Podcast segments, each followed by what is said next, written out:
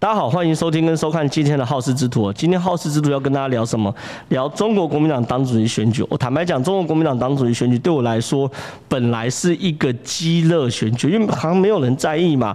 然后朱立伦、江启臣、张亚中跟卓博源这四咖，朱立伦一个人独强嘛，对不对？所以说，其实我一直觉得对这个选举是没有什么好讨论。可是没想到，竟然有一匹黑马杀出了，这叫做张亚中。张亚中这个黑马杀出的前前提之下呢，他是他是什么状况呢？我跟大家讲，在一开始的时候呢，在八月三号的时候，那时候 TVBS 做了一份民调，这个民调之后，那时候朱立伦拿三十六点二趴，这个民调不是全民调，是党员民调，所以很准的。朱立伦是三十六趴，第二名的人叫做江启臣是十四点七趴。那那卓博源呢？一点九趴，张亚中四点八趴。正常人看到这个民调就知道，这个选举没什么好选的嘛。第二名还不到第一名的一半，然后呢，剩下两个人加起来还不到第一名的零头，那表示这场选举根本没有什么好选。可是呢，随着时间的推移哦，尤其是张亚中在国民党政呃政策辩论会上大放的说出自己就是统派，我就是中国，喜欢中国啊，就跟北京跟习近平签中国协议的时候。在最新的一份民调，九月九号到九月十三号这份民调，张亚中的民调支持度是三十点六，而朱立伦是二十七点五，竟然两个人发生了黄金交叉，或者我们讲死亡交叉，那这件事情是非常非常令人意外的。到底发生什么事情呢？我先跟大家讲整个选举的状况，就说。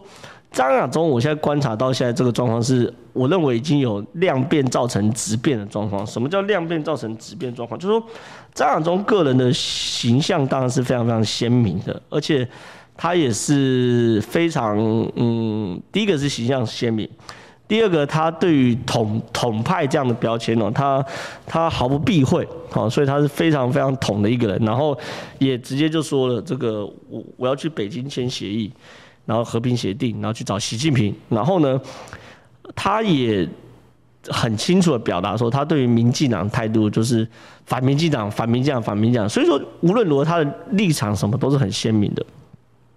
在这么鲜明的立场的前提之下呢，他开始吸引一些过去的韩粉，好围绕在他旁边。为什么我说吸引过去的韩粉呢？我给大家看一些图片，都是在一些韩国瑜的这个粉丝专页上面的图片，大家应该可以感受到浓浓的韩味哦。比如说这个，唯一支持张亚中，一把偃月刀，千军万马来相见。呃，以前是一支青云剑，千军万马来相见，现在变一把偃月刀，千军万马来相见。然后这种中华民国图腾。然后，三民主义信徒，孙中山传承者，请支持三号张亚中。然后江珠出马，一事无成。江是一号嘛，朱是十号。唯一支持三号张亚中。你看这种图都是很韩国瑜的风格的。朱绿伦刷存在感，柱柱姐你怎么啦？张亚中义薄云天，韩国瑜承先启后。这些东西其实很清楚，都是说，呃，他就是。夸张的语言，然后韩式的风格，然后吸引了一些过去对于韩国瑜的支持者在旁边，这是量变造成质变的第一步。接着呢，一些韩国瑜以前挺韩的直播主啊，然后挺韩的这个 YouTuber 啊，发现哎呦，报道张亚中竟然是有点阅率有搞头的，所以他就开始开始开始报道张亚中。然后报道账之后发现哇，五万、十万、二十万点击率都有了，那怎么办？更多的挺韩直播主啊开始报道他，那这会影响到什么呢？开始一些挺韩过去的，不要讲挺韩，过去光谱比较偏蓝的媒体就是开始，那不然我讨论看看张亚中好。哎呦，张亚中有收视率，那就继续讨论张亚中啊。当这个东这东西造成连。传统媒体都开始讨论的话，那就是量变造成质变过程的，就是开始大张张亚中有大量的曝光度，然后大量的网络声量，大量的媒体讨论，然后在这样大量的媒体讨论前提下，吸引更多对于深蓝价值观认同的去认同张亚中，所以整件事情已经变成一个张亚中螺旋，OK 哈，然后这样晃晃晃，所以说如果在整个状况没有做特别改变前提之下的时候，张亚中确实是很有可能选上国民党党主席的。可是，如果我们以此为前提，以张亚中当国民党党主席的前提来讨论的时候，就会有非常多有趣的事情可以给大家讨论哦。第一个，中国认同张亚中当国民党党主席吗？这是个有趣的议题啊。就是我听到这个议题的时候，我第一时间是认为说，中国不可能会认同张亚中这样的人当国民党党主席。很多人说，为什么？怎么可能不认同张亚中呢？舔共舔成这样，统派呢？中国怎么不认同？因为呢，其实。当时我很印象很深刻的是说，因为那时候香港问题不是闹得沸沸扬扬吗？然后呢，林郑月娥啊处理的乱七八糟。那时候中国内部就有一个呃学者写一篇文章说，共产党不需要忠诚的笨蛋，意思是什么？对我忠诚只是最基本的，可是你要有忠诚，而且还有办事能力。可张亚中显然。当对中国很忠诚，没错，可是他不可能对国民党能够胜选这件事情能够能够出多少力，懂我意思吗？就是说，你越越中国人大势大有钱嘛，对不对？市场大嘛，所以对他忠诚的人太多了。对对，在他的立场来说，对我忠诚是基本的。那关键是你要有办事能力。什么叫办事能力？能够把台湾吃下来嘛？能够执政台湾嘛？这才是有办事能力。所以我一直觉得说张亚中不可能。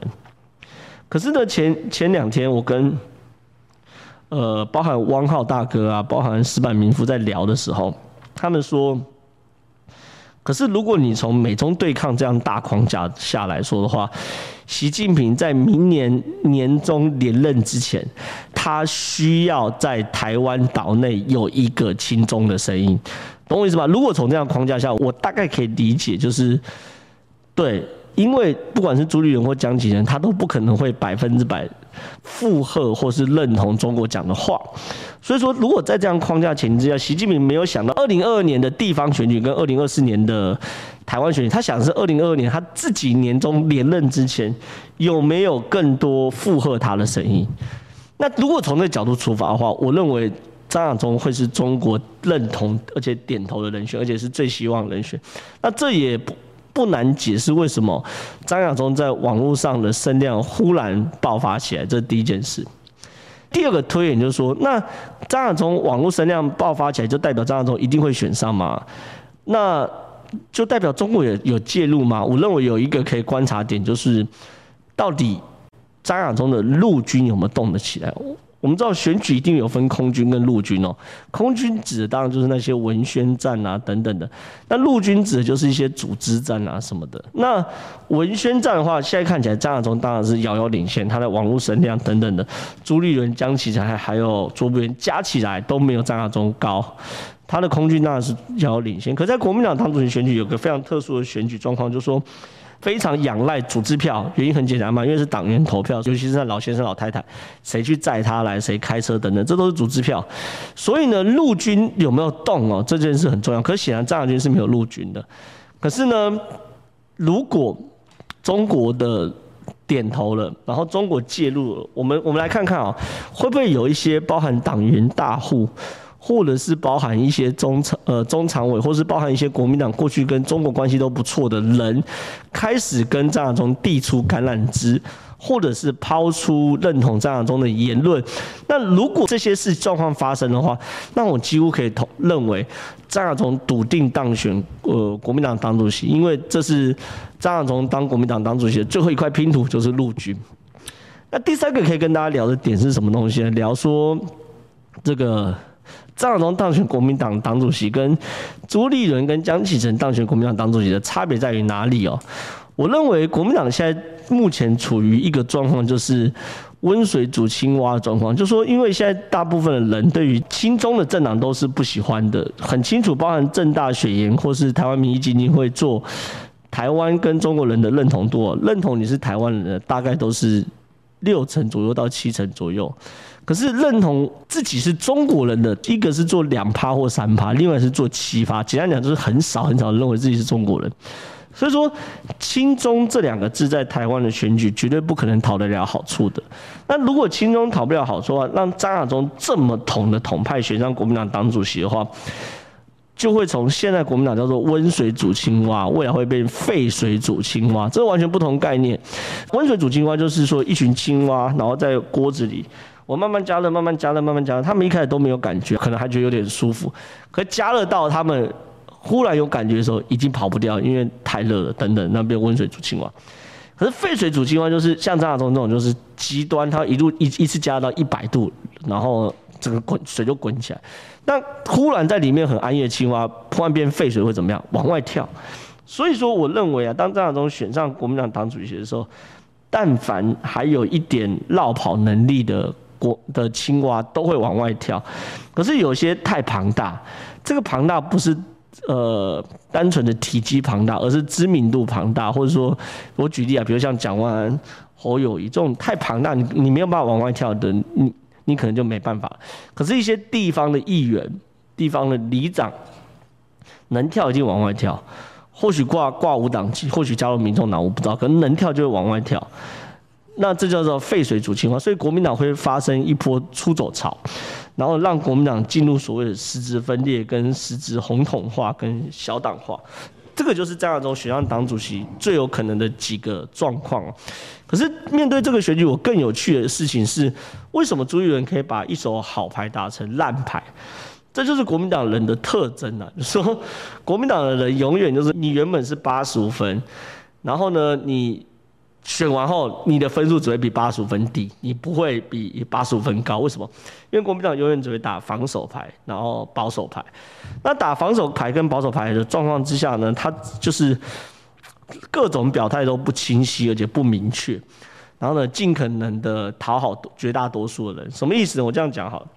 当张亚中这样的候选人出现的时候，身为一个候选人，身为张亚中的对手。你能做些什么事情？那首先，观众朋友要先理解选举，选举什么叫选举？选举的本质是选择，选择的本质是要有差异，你才能做选择。讲讲为什么大家会有选择障碍？因为都一样嘛，我都好像都一样，都都没有太大差异。可是如果有差异的话，差异越大，选择障碍会越小。这这应该是很清楚的状况。所以说，当张亚中这样的人出现，他的光谱是极端红统的时候，朱立伦或江启臣应该做什么事情？一，比张亚中更红统，做出跟张亚中在统派上的差异，显然做不到。二。不要再拥抱深蓝，不要再拥抱红统，你可以回归到维持现状派或回到中华民国派，然后呢，跟红统切割出差异，这是两个选项。可是你很清楚看到朱立伦跟江启臣，变成是两个都不敢做。朱立伦跟江启臣未来都是要选举的人，所以他们不敢做到比张亚中更红统，呃，本质上也做不到，他们不是这样的人。但是呢，你要让他们往中间靠拢，做一个中华民国派。然后告诉大家说，我们应该勇敢的跟红统的国民国民党内的红统分手，也做不到，所以他们陷入了就是，呃，你要讲父子骑驴也好，或者说你陷入了就是就是犹豫啊，然后犹豫不决的状况也好，所以说他们现在状况就有点四不像。那我站在国民党内部的举例哦，假设我是一个呃支持统派理念的人，我当然会觉得张亚中才是最正宗的嘛。可是我如果是支持一个进步理念的人来说，我当然会觉得朱立伦这个人奇怪，你你也不敢真的跟红统说分手啊，你也不敢真的去对抗他们啊，我支持你有用吗？所以他会变成是两面都不讨好的状况之下，所以说这是朱立伦跟江启臣会面临到现在最大的困困境啊。所以说国民党党主席真的是很有趣哦，如果国民党党主席真的让江启臣选上的话，我可以大胆在那边预言哦。国民党的阳寿已尽，好，阳寿已尽。那如果有一天国民党要要再生的话，这真正要砍掉重练。那如果是由朱立伦选或江启臣选上的话，那我认为还有一线生机啊。但这一线生机是温水煮青蛙，还是真的能够把所所有过去的病根子全部铲除？那端看江启臣那也不可能，因为江启臣当过一年党主席，他没没没有没有没有办法，就是没有办法。端看未来朱立伦上任之后，面对呃国民党内部一些红统势力的态度跟坚决啊，那这是后话。所以说，这就是国民党现在党主席的状况。我觉得。很有趣，我知道虽然大家都不太想要讨论国民党，可是你要知道国民党毕竟在现在是台湾最大在野党，然后有三十几席的立委，然后有非常多多多席次的这个县市首长。如果国民党不正常化，那台湾永远都很难正常化。所以这些事情我们也会持续关注。那我今天分享就到这边为止。如果喜欢我的分享的话，记住帮我们按赞、订阅，然后开启小铃铛。那我们下一集再见喽，拜拜。